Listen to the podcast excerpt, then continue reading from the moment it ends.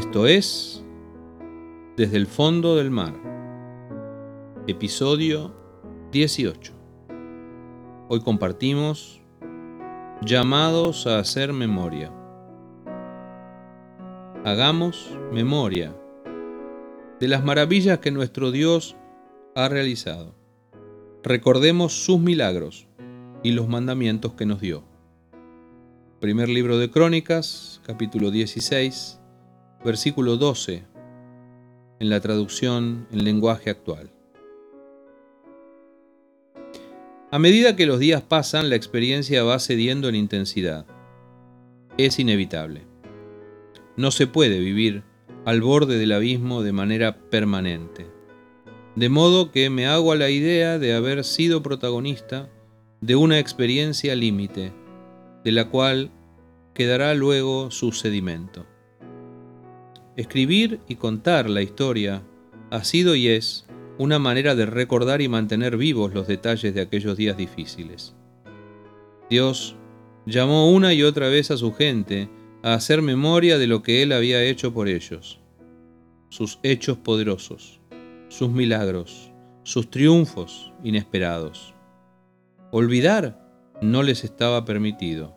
Debían recordar, debían hacer memoria y transmitir esa memoria de generación en generación.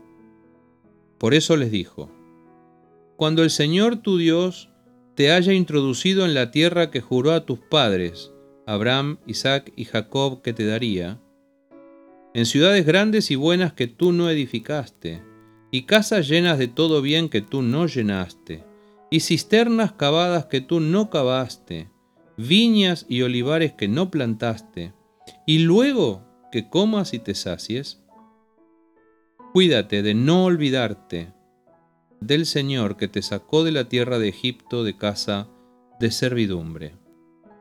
Deuteronomio capítulo 6 versículos 10 al 12. Hay tres exhortaciones de Dios que van en el mismo sentido.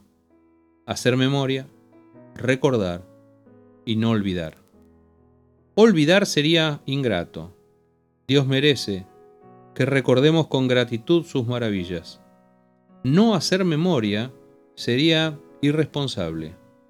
Toda generación tiene el deber moral de recordar lo que Dios ha hecho por ellos y transmitirlo a la siguiente generación.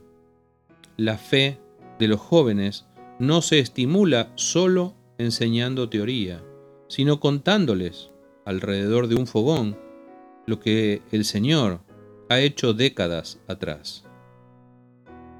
La reflexión de hoy nos lleva a preguntarnos si estamos valorando lo suficiente, haciendo lo suficiente, hablando lo suficiente. ¿Tenés presente cada día lo que Dios hizo por vos tiempo atrás o ya se te olvidó entre las nieblas de la memoria?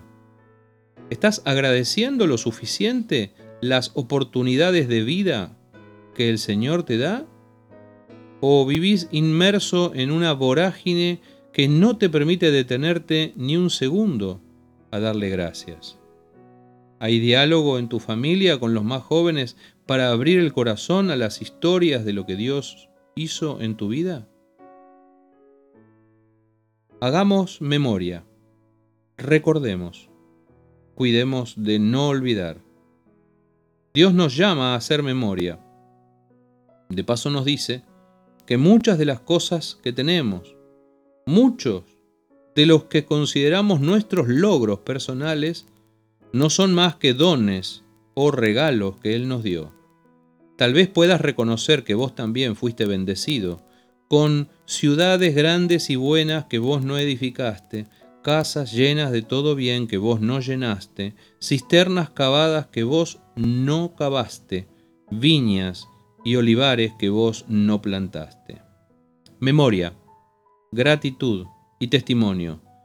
Tres ingredientes claves para la vida del Espíritu.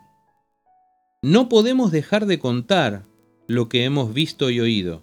Eso dijeron Juan y cuando las autoridades religiosas quisieron callarlos. Fueron amenazados, pero no pudieron impedir su testimonio. memoria, gratitud y testimonio. Todo eso ha estado presente aquí, en estos relatos, desde el fondo del mar. Que Dios te bendiga.